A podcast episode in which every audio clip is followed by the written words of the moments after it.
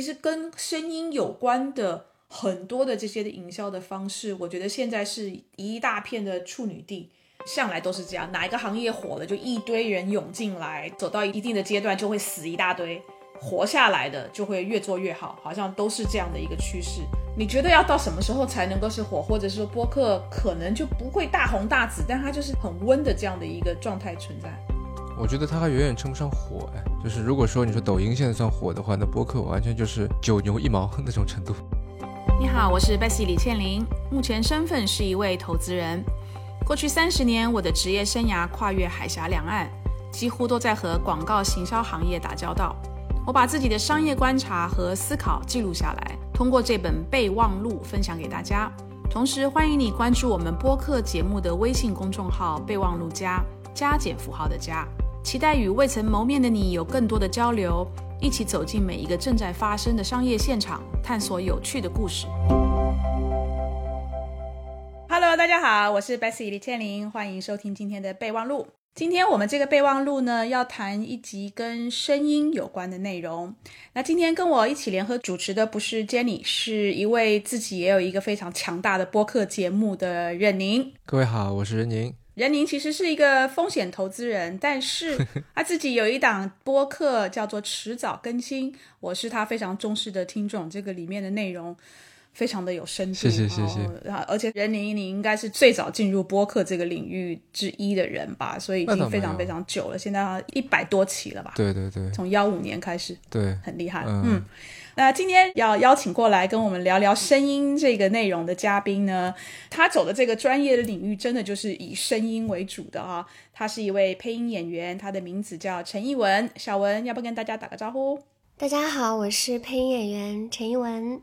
Hello，Hello，大家听他的声音就知道，这么甜美的声音真的很适合走声音这一个领域啊。然后呢，等一下我们节目当中还会有一个神秘嘉宾，我就先卖个关子啊。今天很欢迎任宁跟小文来录我们这一集的备忘录。任宁，你的主业其实是投资，对对对。当时为什么会选择播客？呃，声音感觉是一个介于制作成本和媒介的丰富度而言比较好的一个平衡吧，一个 balance，我觉得。博客我也有在写，然后视频是因为实在太麻烦了，而且我也不太喜欢出镜。嗯，你的播客真的非常好听哎，你涉猎的范围真的很广，而且每一次讲的东西，我觉得听的真的是非常的有深度，我都是冒着冷汗听的，因为这个是后浪，对很多事情有这么深度的思考，真是让我非常非常的佩服。可能因为我们都是有在做投资，而且呃又在做这个声音内容，有的时候思维方式会有点像，就看待一个问题。嗯。你自己投资的公司里面有跟声音有关吗？我们基金还挺看好耳朵经济这个事情的。这这个词可能在，尤其在今年会被提的比较多哈。我看到前两年还不太有，但其实我们从差不多一六年开始就在布局耳朵经济这个事情。嗯，我们现在有投了一个声学公司，就是他做耳机的设计、研发、生产、制造，然后还自己还有一个品牌，然后以及我们还投了播客，我们还投了一个音乐公司。所以就是在硬件和软件或者说内容上面，其实我们都有所涉猎。哦，哇，这么看好耳朵经济？对，因为我觉得其实也是小基金的这个不得已了。我觉得耳朵是一个被低估的一个感官，所以就觉得说，哎，那里有一块相当于这个蓝海吧，还可以去争一争。这个我我非常的同意。备忘录快两年了，但是我就觉得我用声音跟我的粉丝之间的这种互动是，就是给我一种很不一样的感觉。还有我跟。我所收听的节目的那个播主之间，也是一个很微妙的一个关系。尤其有的时候，像有一些播客的内容有用到那个 ASMR 的时候，那种你知道吗？颅内高潮的那种，是至少目前只有播客能够给到我那样的感受。文字啊、图片、视频完全没有办法。对，我觉得声音吧是更加 emotional 或者更加 sensual 的一个一个媒介。二零一七年开始，就是 Facebook 不是每年都会有一个。就营销奖嘛，叫 Facebook Awards，然后从二零一七年开始，就我们以前戛纳呀什么那些奖都是什么分成视频啊、网络啊，对吧？户外、移动、什么直校这种。对，它的这个分类很很好玩的，叫做 Laugh、Cry、Love、Wow and Act，就这样五个。你能不能够让受众去笑、去哭、产生好感、去觉得惊奇，对吧？它是这样去分的，甚至就产生行动。我觉得声音是因为它非常的。接近本能，非常的原始，然然后它可以直接到达你的大脑，直接击中你的感官，所以它更加 emotional，更加 sensual。我觉得这点小文作为配音演员，他应该也非常能够感同身受。对，小文，你你其实可能比我跟任宁在声音这个赛道也好，或是在这个领域也好，可能是更有经验，因为你很早之前就开始做以声音为主的这个职业，对吧？配音员。我第一次接触配音，嗯、差不多是二零一零年的时候，所以到现在应该有有十年，其实也是无意入行的。那是怎么被发现？就是因为你原声的声音非常的甜美，所以被人发现，然后说哎你们来配个什么东西，就这样进来的吗？嗯，当时是有一个是台湾的电影，它是比较偏偶像爱情系列的。当时想要在那个央视的电影频道播出，想找一个相对来说不需要那么华丽，比较贴近女主角本来声音的这样的一个声音。然后我我就试上了，那是一个对我来说非常好的机会。但是一开始就让我录女主角，所以其实大家都很抓瞎。完成那个作品不是只要声音好听，更重要的是你要有声音的演技。呃，剧组只是因为听到我的声音就选了我，但是他不知道我是一个门外汉。那个对我来说是非常重要的，也非常震撼的一节课。他迅速的给我树立了一个就是配音的概念。其实我们在录音棚做的事情就是演戏。只不过我们没有摄像机在拍我们的脸，我们不需要去做表情管理，而收录下这个演戏过程的只有那个话筒。只要你你表达的是角色在表达的情感，你说的这个话就是角色会说话的样子，那就一切都是对的。你要透过声音把那个个性、情绪，要让看不到画面的听众能够想象出来，这个比真人演戏困难，是吗？其实配音演员，他最后两个字是演员，他其实也是一种演员，他也是一种表演。嗯相对来说，配音演员我们的表演空间，可能我没有办法用眼神向你传达我此时在想什么，我没有办法用肢体向你展现我此此刻在做什么，但是我有大量的台词，在这个台词背后有我此刻的情绪。另外一个，我们是一个。相对来说是一个配合型的工种。如果我们录制的是影视的作品，就是其实前期它是有演员的表演，你要在看到最后配完的作品的时候，没有觉得出戏，就是我们的口型跟它要一致。这是我们要做的一个贴合的工作。另外一个就是，即使我们跟演员本人的声音不一样，我们其实共同完成的是另外一个角色。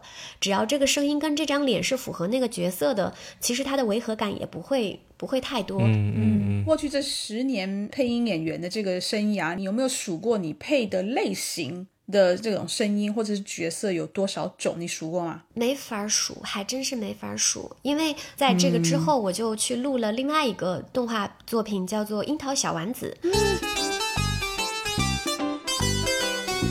桃小丸子其实里面真的人物众多，可是可能一部作品也就只用到二三十个配音演员，就不可能说上百个角色我就真的跟你找上百个配音演员，就是一人千面。真好看。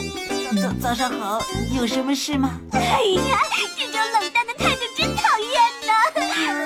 刚开始的时候，我需要录小女孩，就是我录小丸子身边的同学。然后比如说加大一点点难度，我需要录她姐姐身边的好朋友，那就是可能可能年纪稍长一些。我可能还要录小丸子的邻居的阿姨，啊、她妈妈在路上遇到的各种各样的人。在那个过程，你会发现，配音演员他还是需要做到一人千面的，就是他需要去完成各种不同年龄也好，或者是不同性格也好的角色。你的戏路不能那么窄，这是一个专业素养，我得做好，我可以录各种角色的准备。所以你刚刚问我说录过多少种角色，我这个真数不清。哦，前面讲的神秘嘉宾要出现了，我们现在欢迎我们的神秘嘉宾大家好，我是小猪佩奇。佩奇，你好。你好，你知道今天上了什么节目吗？嗯，我今天上的是备忘录，哦，你有听备忘录吗？有有啊，你好乖哟、我也好喜欢你妹妹啊，还有你爸爸、你妈妈，我都好喜欢。我没有妹妹，我只有弟弟乔治。我没有啊妹妹，我只有弟弟乔治。啊，对不起，因为我女儿已经二十一岁，我已经很久没有看小猪佩奇了，所以哇，全破了，整段垮掉 不。会，我们的听众，我们的听众会觉得我们很搞笑，没关系，我们但是。你们真的看佩奇吗？我女儿小的时候我看过，但我因为我女儿已经二十一岁了，所以我已经哦很久没有看了。对，我就怕我刚刚那个声音不像，大 大人不好骗，小朋友比较好骗。我经常用就是微信跟所有的小朋友聊天，他们没有一个不相信的你。知道吗？讲到这个，你让我想起一件很好笑的事情，就是美国有一个演员叫 Billy Crystal，有一个美国的动画叫做《Monster Inc.》怪兽电力公司。嗯那个《Monster Inc》里面、嗯那个单眼的怪兽的，在美国配音就是这个 Billy Crystal、Michael Bogusky whatever。嗯，当这个动画片大卖的时候呢，当然 Billy Crystal 跟他太太就带着他们的孙子啊、孙女啊一起去看了这个片子，哇，好好好好开心。回到家之后，当他的孙子孙女知道哦，原来是他们的。爷爷还是外公的配音的时候，他们就强迫 Billy Crystal 要用绿色怪物的声音跟他们讲话。如果 Billy Crystal 用他正常的声音，他们是不会跟他讲话。所以 Billy Crystal 一整个月，一整个月在家里面突然用那只绿色怪物的声音跟他的孙子孙女说话。他说他最后好想死。可是他们他们会对角色幻灭啊。就是我，我想起我的一个故事，就是我好多次在别的地方录节目的时候，也就是妈妈抱着特别小的孩子，妈妈就说那个，哎呀，宝宝，你看呀，这个就是小猪佩奇啊，你每天在家看的小猪佩奇啊，你开不开心啊？你要不要跟小猪佩奇合影啊？那个宝宝只有两三岁，那个宝宝看着我，我觉得他的人生就崩塌了。我每一次看到的都是无比绝望的表情，就是他很崩溃，他很迷茫，就是他脑子里有很多问号，他会觉得我每天在家看的佩奇是只猪啊，不是长这样的，绝望的眼神我就永远难忘。就每一次遇到的小朋友都是那样的，就是瞬间石化。所以我觉得小朋友的纯真还是挺重要的。六岁以下的小朋友，他会相信世界上有佩奇，嗯，就是就是他一定会相信佩奇。他慢慢长大了，自然而然就是他会懂啊、是配音演员有这样的一个职业。我觉得这个梦我晚一点打碎它，嗯，特别想保护好这个纯真。对，所以我们的听众到现在应该非常清楚了解了哈。我们今天这个小文就是火透半边天的这个小猪佩奇，这个佩奇背后的配音演员。嗯，我只是国语配音，对对对。我我想问任宁跟小文啊，其实声音一直存在很久，可能你们两个都还没出生之前的那个 radio 的广播那个年代，一直到现在有什么有声书啊、广播剧啊、相声段子啊、知识付费，到最最近很火的这个播客，当然还有小文的配音啊这个领域。你们觉得这些不同的形式，他们对受众的这个的影响，或者是彼此之间的互动，你们的观察是什么，或是你们觉得什么不同？我觉得可能受众倒是同一批人，但是他的使用的场景可能有点不太一样。嗯，播客给我的感觉更多的是它是一个陪伴型的，是音乐的一个替代品。但有的，比方说像知识付费，很多时候是可能要坐下来，什么事情别的事情都不做，甚至要准备好笔记本、准备好笔、啊，把它当当成一个课来听，这样。广播剧其实某一种程度，还有有声书也都是有陪伴的这样的一个角色，对吧？嗯，是的，但是我觉得这个陪伴，当你在做一件什么事情，你的眼睛和手是被占用的，你的耳朵是闲在那里的，这种时刻，其实播客是最好的，就是你可以不用全神贯注的去听你耳朵里面的内容，可能就是什么有的没的听一耳朵，你可以随时拿下来或者怎么样，都都没问题。小文，你你听播客吗？我小的时候是儿童节目主持人，我几乎是在电台里面长大的，所以我其实对声音的世界一直是有、有兴趣的。在配音演员的世界，我会觉得其实声音的表达的情感更重要。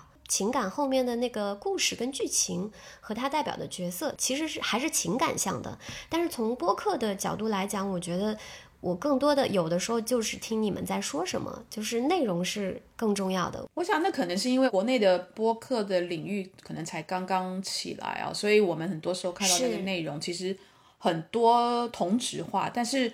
如果你去听，比如说北美的很多的播客，我知道任宁也听非常多，它掺杂的音效、音乐，就像一出剧一样。那你把眼睛闭起来，你就好像这个剧在你的面前演出来的那么那么丰富的。嗯嗯，更贴近一个比较制作精良的声音节目吧。就说声音给到受众的这种影响，它有哪一个魔力是其他形式的沟通方式所没有办法替代的？我觉得是想象力。我有个朋友，他做了一个情感类的电台，叫成一电台。嗯啊，大家都知道，说这个电台是背后是有一个人在做的，但是他每次出现呢，在公共场合出现，他都会戴一个面具。那有一次他在做见面会的时候说：“我要不要把它拿下来？”大家都说：“你不要把它拿下来。”就是让他们保持一个幻想，这个声音是有一张什么样的脸发出来的。你想象成是吴彦祖也好，想象成嗯是郭德纲也好，反正你喜欢是什么样的，就可以想象成什么样的。嗯，我觉得这个是非常重要的。嗯，对我来说，我其实也是特别享受在背后去创造各种不同类型的角色。那对于听到作品的人来说，如果只是从声音的空间来接受这个信息，那所有的画面是你自己给自己画的，就是每个人听到同一个声音，他脑中的画面其实是完全不同的。我觉得这个还是挺有意思的一件事情。嗯其实这两年有一个趋势正在形成，应该是从日本过来的吧，叫做声优偶像化，就是它是以配音，嗯。以这个声音特别甜美、特别好听，然后有自己的音频节目，就是它的代表作。嗯但与此同时呢，他也会唱歌，也会跳舞，甚至会主持、会表演等等。他是有一个形象是虚拟的，啊纯粹就是声音。他有虚拟的形象，甚至还有我知道有些人在做什么嗯声音女团，都有很多个女孩子啊，还有一些男团啊什么的。然后日本男孩子也很喜欢那样的声音，所以这样的声音出来，他给到太多的这种想象对。，而且他其实是，就是他也是出镜的哦，他不是说我就是躲在麦克风后面的。嗯，然后他们也有一整套的这个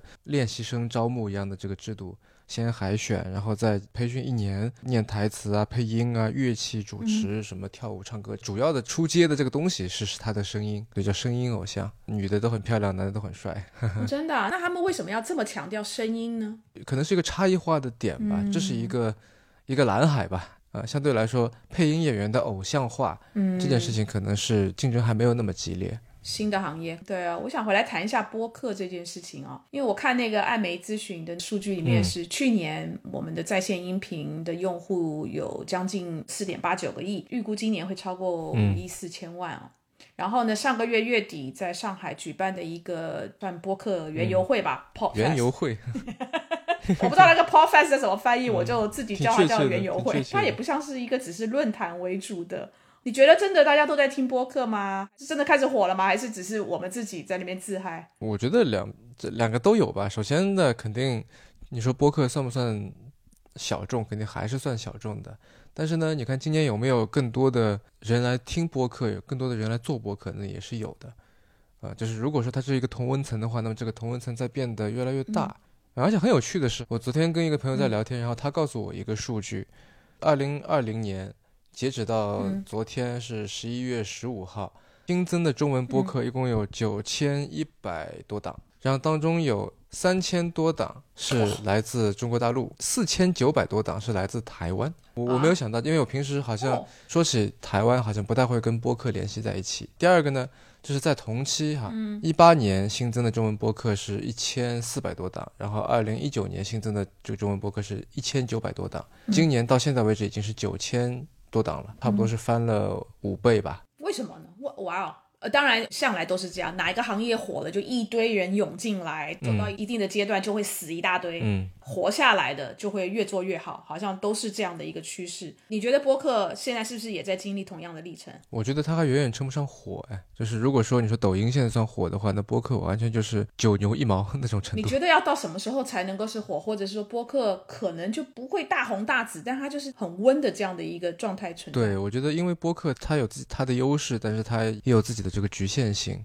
它的局限性就是导致说它传递的信息密度是比较低的，它就需要占用更多的时间。在大家都不是太有耐心的时代里面，它是嗯非常有劣势的。你看视频，以前的这个电影，然后到剧集，然后再到更短一点的短剧，再到这个像 Papi 酱那种几分钟的，然后再到抖音的十五秒，再到更短的动图，啊，那再短就没有办法再短了，对吧？就变成静态图片了。信息一直在减少，但是它使用的频次在增加。大家是靠比如说发很多动图来展现我的某种感受，但声音的话你是做不到这点的。内容消费者的时长的要求是基础要求是在那里的。但是会不会随着就是说这个模式不断的在演变，或许很快的将来它会是当然是播客，但是呢，它也配与播客就是画面，你觉得这种形式有可能会出现吗？它其实已经出现了呀，像青芒在做的那个博客小程序啊，像机核他自己做的那个 app，、其实都有这个功能。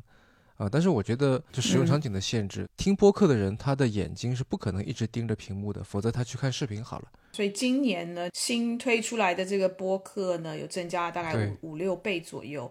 为为什么？当然，它可能进入门槛比较低。有一个情况是，呃，我觉得之前被大家忽略掉的，那就是硬件。如果你去看 podcast 这个词的搜索热度，二零一六年苹果发布 AirPods 的那个时间点开始，有一个明显的上升。在此之前，耳机你可能是团成一团塞在口袋里面，呃，想听的时候你要把它拿出来，把线整理好，插到手机上，然后可以听。在现在呢，你直接把它掏出来，然后戴上就可以听。这当中可能差了三十秒的时间，但这三十秒时间是非常非常关键的，就可能就是因为这三十秒的差别，有可能就是说你从地铁站出站走到家这二十分钟时间，你就不想把手耳机拿出来，不想听东西了。真无线耳机让你让聆听这件事变得非常非常简单，让戴上耳机的门槛降到了有史以来的最低。那么，当你戴上耳机的时候，下一个问题就是你要听什么？嗯，因为我相信每个做播客的人，他一开始肯定是一个播客的听众嘛。嗯，Bessy 一个你应该也是对吧？先听了播客，然后知道说哎有这么回事儿，然后觉得说哎我也想来做一做，然后再去做嘛。那么首先就是要听播客的人足够多，嗯，知道有这么一个事情，知道大概这是这是一个什么概念。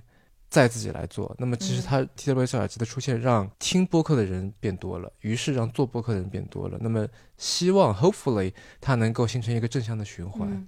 你讲到硬件，我觉得还有现在很多的无线的耳机呢，在你不听任何的内容，不管是音乐也好，播客也好的时候，你还是可以听到你周围环境的声音的。我是可以一直带着它。在技术上面的一个突破，对用户来讲，增加它的便利性，可以有更多的场景，或是更多的机会去收听我的终端里面的一些内容。是的，是的。我不知道小文在这个方面，虽然你听播客，你不不太会去关注他的这个声音，你关注的是个内容，从你的一个配音演员或是 professional。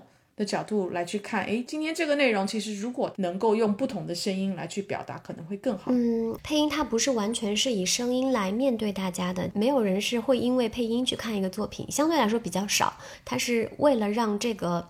角色的真实度和这个情节的可信度更高，更加帮你入戏吧，就可能是有这样的一个辅助的作用。在欣赏这个作品的时候，一定是眼睛跟耳朵同时在接收讯息的，所以跟听播客这件事情还完全不同。播客的内容其实它更多的是在于真实的想法的表达。你即使在技术上做的特别好了，可是你讲的东西我没有兴趣，我也不会为了去听那些锦上添花的东西来选择这个播。你刚才提到剧啊，我知道你其实也参与线下的那个叫做声优剧嘛。我知道你去年参加的一个巡演的声优剧是火到一票难求的这个情况，你可以帮我们科普一下什么是声优剧？呃，声优剧最早它其实是在日本的一个呈现形式，声优剧其实更多的是粉丝去真正的接触他喜欢的这个声音的一个。方式跟渠道，它可能会在一个类似剧场，或者至少是在一个密闭的空间里面进行比较普遍的一种形式，就还是声音演员他站在舞台上，嗯，可能他的穿着也会非常简单，他会穿他自己的衣服，然后他前面会有一个麦，一般他手里会拿一个文件夹，上面有他的台词。那舞台后面会做一个就是多媒体的一些呈现，然后声优大大们可能就是在舞台上去进行他的角色的演绎，用声音来进行。演绎他的人是没有任何肢体动作的，它是不动的，它只是在它前面的这个麦上面说他的台词，然后他们表演的作品可能是一些他的一些代表作当中的某一段戏、某一段情节，也可能是一些原创的故事。我去年演出的这个东西吧，嗯，它跟声优剧其实不太一样，它可能更像一个现场的广播剧的形式。这一幕剧差不多两个小时，但是其实它里面有三个故事，都是阿加莎的作品，就是呃悬疑惊悚系列吧，从人设到年龄到长相，然后包包括到。表演的状态其实是完全不同的，这就是声优的魅力。就是你看了三个故事，你会发现，哎，原来是同一波人演的。哎，原来我现在看的这个角色在上一个故事是那样的。那我们跟日本的声优剧不同，是我们还是会穿上剧中人的角色。这个风格就是，当我不拿台词本在进行我所有的表演的时候，它就是一个话剧。但是如果我拿着台词本，它至少是一个有声的舞台剧，帮助我们演出和呈现的是专业的话剧团队。但是对大家来说都是第一次的尝试。哇。哦，所以声优剧在国内算是很新的舞台剧的形式，对吧？我们这个其实不叫声优剧哈，就是在日本这个声优剧应该有很多年的历史了，然后也算是挺流行的。但是在国内的话，至少我去年演出的那个形式，就是大家都是第一次试水，好像同类型的剧目确实还没有。然后我们去年大概演出也就十几场的样子，没有很多，可能城市也就是五六个城市。之后还会不会继续演，或者是还会不会排新的，也不太确定。因为国内相对来说，就是整个的声优产业或者偶像化的产业，它其实没有日本那么成熟。这几年，呃，相对来说，国内的配音演员已经慢慢的、呃通过一些综艺节目也好，或者通过一些其他的方式，慢慢的打破了原来的神秘性。国内其实也有很多的声优公司也在慢慢的培养他们的一些。声优的新人，甚至像任宁老师说的，可能会进行一些偶像化的培训，都有在尝试的。嗯，所以任宁，下一次我找你跟锵锵，还有我的联合主持人 Jenny，我们来做一场这个现场的，但是黑暗当中的播客的录制，全场都暗着，然后后面打灯光看不到我们的脸，但是看到我们坐在台上聊天，然后我们聊聊聊，你跟我，我们就跑到观众席 座座位当中，跟观众开始聊起来。做一个这种播客的互动式的这个线下，好，感觉更像是个新闻艺术，把播客带到线下，然后我们再邀请小小文也一起来，然后你就突然间那个小猪佩奇上身，然后一起参与我们的，可 可能版权问题不 OK，对对对对。对对，好，还有版权问题，我我就问我最后的一个问题，智能音箱呢，这个普及率在全球呢，其实到了去年已经是百分之二十八。然后，如果我们看今年第一季度全球的这个智能音箱的出货量呢，大概是两千八百多万。那这两千八百多万的这个智能音箱里面，中国的三大百度、阿里跟小米这三大加起来，就是超过了全球出货量的百分之三十八了。我不晓得你们两位在家里面。有用智能音箱吗？我不用，所以你们没有用智能音箱，但是你们用手机里面的智能助理吗？偶尔吧，定个闹钟。我不用 Siri，但是我有录那个 vivo 里面的语音助手，里面有一个女生，名字就叫英文，那个是我录的。哦哦，真的？啊？那你录那个 vivo 怎么个录法？最初的时候是 vivo 这边的，可能他们的工作人员到上海来跟我聊，就是他们希望录一个新的语音助手的声音。但其实一开始我是。不是特别有兴趣合作的点在于，因为我觉得我是一个配音演员，我最大的声音价值不是声音好不好听，而是我的声音的表演性。这个好听它是没有一个所谓的标准，就是不是你说这个声音好听它就好听。然后如果说从好听的角度，那其实他们有很多的声音库，说你还不如就用声音库的声音。你认为我声音好听，可能是因为你看了我的作品。然后他就跟我讨论，他是觉得他在市面上听到的所有的。人工智能的这个声音助手的声音，他觉得就不够有温度，就是他没有因没有人类的情感，他就是一个机器人，所以他想跟我一起来合作的是一个有温度的人工智能。就是他这一句话把我打动了，嗯，我也很想去尝试去做一个有温度的人工智能。我过去一直排斥这件事情，我觉得我在抹杀我声音的创造力，去回归到一个。机器人的身份，那我不愿意。嗯嗯嗯。那我们录制这个人工智能的过程呢，其实会有好几千句的句数，就是这个句子啊，它其实没有任何的逻辑概念，就可能是某种算法最后呈现的。就你每一句话其实都不是完整的句子。打个比方，英国下雨，你吃饭了吗？后来怎么样了？就是大概是这种哈，没有办法还原，它可能就是甚至是一个什么新闻都是打乱的。然后我在录制过程当中，还要保证每一个字的音调。还有你的面部肌肉，就是你发出这个字的嘴型空间，它都是完全一致的。其实这个东西非常难录，这个东西不好录。比如说，我现在很高兴，就是每个字它的一样，我现在不标准哈，就是但是你每个字的空间要一样，你每个字的音调要一样。但是当我在录，我现在不高兴，我也是这个情感。所以就是其实我在我在采样的过程当中，我就知道我的结果是完成不到我跟 vivo 当时。幻想的我们要做一个有温度的人工智能的那个结果。如果你幻想一个人工智能有情感，那至少我会告诉你，我现在很开心，我现在不开心，就是这两句话是你听得到我开心和不开心的。但是如果说我要按照那个技术标准，我现在很开心。我现在不开心，你根本听不到我的开心和不开心。技术是一直在进步，但是技术的进步只是说相对来说能够让你的语音呈现的流畅度更高。就是可能你过去感觉到的是一个啊有点笨笨的机器人，但是现在可能技术更好，你能收获的是一个更聪明的机器人，只是这样而已。但是如果你想要达到有温度这件事情，一旦它是进行合成呢，它就是无法做到的。他也发现了，确实是有这个问题的。技术再牛，我在。声音采样的时候，我就是一个没有情感的采样。那你最后合成的时候，一定是一个没有情感的合成。所以后来我们有聊，我们说啊，那是不是我们可以考虑一下？也许有一些话语是你跟用户会经常性说的，比如说早上好、晚上好，吃饭了吗？然后今天下雨，记得带伞，然后多穿一点。然后晚安，我们就单独去把它进行录制。然后在这些话语当中，我用我的情感，用我的温所谓的温度去赋予它。一些些不一样的生命力，这个东西，因为用户会跟你说什么样的话，你可能没有办法就是精确的计算的那么完整。但是我觉得好像人工智能对小朋友更合适，小朋友可能就是会喜欢跟你聊天，然后用语音去传达他指令，比如说我想听一个故事，而且小朋友是不在乎对面那个人他的智商高不高，对面那个人情感怎么样。对，就我觉得，就是其实如果是小朋友的人工智能，倒是很 OK。对对对，是的，是的。嗯，我朋友家的小朋友经常在跟那个智能音箱，或者说跟手机上面的那个智能助手、语音助手来聊天。是是是，对他来说其实还挺有趣的。嗯，对对，小朋友非常自然，因为声音其实是人类最早的一个沟通方式，在文字还没有被发明。出来之前，尤其是小朋友，当他还没有那么多的文字的这个驾驭能力的时候，声音是他最重要的一个跟外界沟通的方式。所以呢，当有语音助理这件事情的时候，虽然我们觉得它是一个冷冰冰的一个音箱，但对孩子来讲，这个音箱。是一个他可以跟他用最喜欢、最 prefer 的一个沟通的方式来去聊天的机器，尤其是当假设他的父他父母亲都很忙没时间理他的时候，那小朋友就觉得，哎，这个音箱就是随时随地我问什么他就会回答，所以孩子最融入这件事情，而且融入的非常的快。对，我是经常用那个高德地图，高德地图里面的那个人生的选择有一个是李佳琦。所以我选了李佳琦，我就看他是怎么用李佳琦的声音。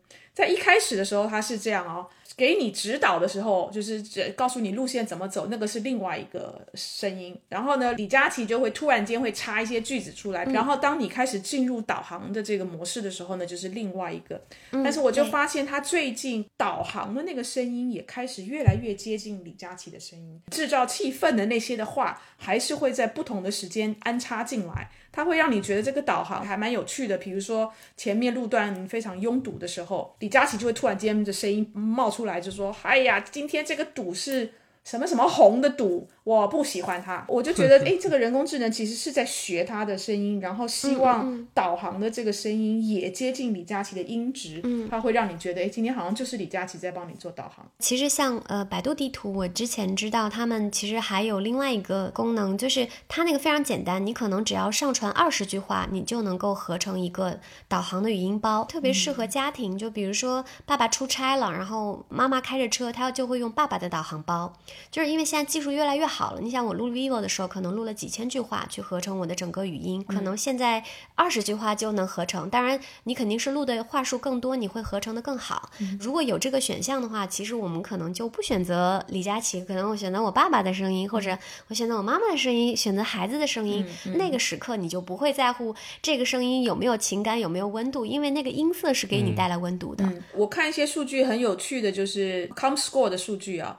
是今年全球百分之五十的搜索都会是用语音搜索，然后另外一个公司叫 Gartner，它的数据是今年年底之前百分之三十的搜索会是在那种没有任何屏幕的终端上面来去做搜索，没有屏幕就是像语音助理。所以其实你看很多的数据，用声音这件事情来去收集资料来去做搜索，其实是是越来越多。包括如果你们家里面是用这些智能电视，你是可以对着你的那个遥控器，不用手去按，那个遥控器就会主动喊出或是叫出要看的这个内容等等。呃，我之前看到过数据，说是大概到二零二二年吧，说百分之五十以上的美国家庭会用上智能音响啊。不过你刚才说的有一点，我觉得让我就想到了另外一个点哈，就是智能音箱因为它是没有屏幕的嘛，嗯，然后我们用声音去搜索，跟我们在呃，键盘上面去搜索，然后在屏幕上面看到这个搜索的结果，这其实是不太一样的。因为嗯那天我在跟一个朋友在聊，就是播客的广告逻辑，嗯，就我们之前所有的一些广告逻辑都是基于视觉的嘛。对大多数来说哈，无论是程序化的购买呀，做一些嗯投放呀，怎么样，其实都是基基于视觉的，CPM 也好，CPS 也好，CPC 也好，都是基于视觉的。但是如果是用声音，用所谓的闭屏的方式，就是它的屏幕是关闭的，嗯在这个场景下面，你用原来那一套基于屏幕时间的、基于这个点击次数的、基于这个视觉曝光的这么一套逻辑去套的话，其实不太适用于博客。我觉得这是现在一个挺尴尬的一个点。其实这个我觉得在日后智能音箱如果它作为一个流量入口，它要去商业化的话，它也会碰到的。其实不只是播客啊，如果我们去看搜索这件事情，尤其在百度搜索上面，用语音搜索的这个比例其实是越来越高。语音搜索的习惯跟文字搜索的习惯是不一样的。普遍来讲，用语音搜索的话语会比文字搜索的话语要长，而且呢，它会更口语化。用文字搜索还是比较所谓的正式。现在大家在普遍用的关键词是只适用于以文字为主的这种有屏幕的这种搜索的这种方式，但是语音搜索的方式，现在我我认为。在国内的很多的广告主也好，代理商也好，是还没有涉猎到语音搜索这边的，比如说关键词我们该怎么做。语音搜索这件事情，很多时候会跟 local 零售也好啊，或是当地的这个环境是有更多的连接。用户跟智能音箱之间的互动，很多时候会问的是，刚才任宁讲到，问今天的天气，然后会问啊，距离我最近的什么什么，都是跟 retail 就是零售业有关的东西，让他播音乐，让他播播客。等等的，它跟智能音箱之间的这个搜索行为，很多时候是跟它当地所在的这个环境有关。营销的人他们在做这个搜索的这件事情的时候，其实是没有针对这一些不一样的这种行为或是不一样的条件来去做优化。那我们再来看，就是说我今天是用声音，比如说我问我家的智能音箱。他回答就是回答一个正常的，用手机也好，用电脑也好，你做搜索的时候，它至少它会有一个页面，你可以去做很多的文章。但是当你是跟智能助理啊，就是尤其是智能音箱一问一答的状况的时候，他回答会回答一个。现在很多的广告主求的，或是代理商求的优化是说，我在第一页首页里面的出现，但是你的智能音箱或是跟语音助理的交互，可能就不是。那么的慷慨是给你一页的空间，而是你是不是成为那一个？嗯，我们今天要搜索的很多东西的呈现，到最后也都还是用文字。简单的例子，我们谈官网，大家现在的官网通通都是还是图文为主，能不能够是我今天用语音来去搜索到这个官网，这个官网是用语音来回答我呢？其实跟声音有关的很多的这些的营销的方式，我觉得现在是一大片的处女地。不要说还没涉足，就是还没有到关心到这件事情。任宁，你做播客做了五年啊，我自己做了两年了之后，其实我我让我自己对声音有一个非常非常不一样的认识，也让我对声音开始做了一些的研究。我办的那场线下的活动，嗯就是小文有来，我们在谈声音营销的这件事情，我就发现声音营销有好多好多东西可以玩，可以做。